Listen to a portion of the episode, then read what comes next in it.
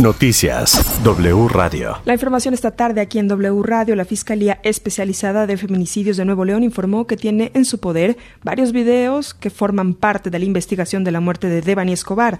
A través de estos videos se logró asegurar cinco vehículos que estaban en el motel Nueva Castilla cinco minutos después del ingreso de la joven la madrugada del 9 de abril.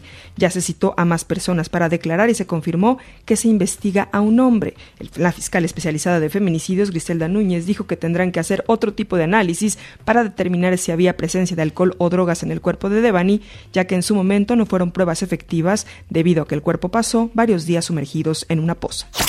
En la Ciudad de México, el secretario de Seguridad Omar García Harfuch confirmó la detención del hombre de 39 años que agredió a un joven en una taquería de la colonia Roma sin ningún motivo, que solo ha dicho que es originario de Morelos y que fue plenamente reconocido como el agresor. Confirmó que este delito es tentativa de homicidio y amerita prisión. Es una persona en situación vulnerable, dice que llevaba, que lleva cuatro días fuera de su domicilio, todavía no tenemos el domicilio donde vive, que llevaba cuatro días consumiendo drogas y llevaba cuatro días en la calle. Empezamos a buscarlo en todos los parques donde lo vimos en, la, en las cámaras, en diferentes esquinas, y es cuando hoy se le detecta por medio del C5, llega la primera unidad, llega un compañero solo, como lo pueden ver ahí, y pues el compañero solito lo asegura de manera inmediata, muy cerca de aquí de la Secretaría de Seguridad Ciudadana, es en la calle de Abre y, e Insurgentes.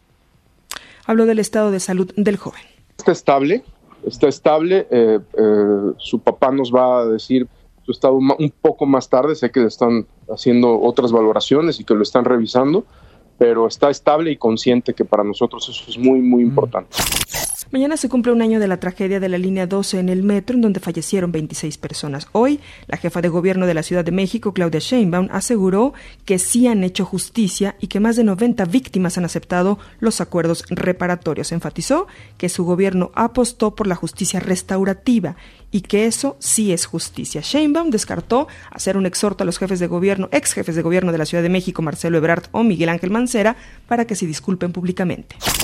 El subsecretario de Hacienda, Gabriel Llorio, aseguró que México no contrató deuda para enfrentar los efectos de COVID-19 y la guerra de Ucrania, por lo que el Fondo Monetario Internacional ha reconocido a México por mantener una deuda estable.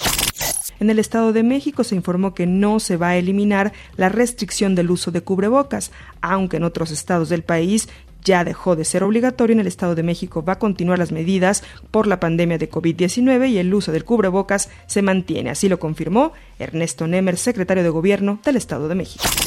En información internacional en Ucrania, el presidente de Ucrania, Volodymyr Zelensky, dijo que el ejército ucraniano ya ha destruido más de mil tanques rusos, casi dos mil aviones del enemigo y 2.500 vehículos blindados de combate. Hoy se confirmó la salida de más civiles de Mariupol, en donde fuerzas rusas mantienen combates. En tanto, la UEFA también mantiene el castigo a Rusia por la invasión a Ucrania y ha decidido rechazar las candidaturas para la celebración de las Eurocopas de 2028 y 2032.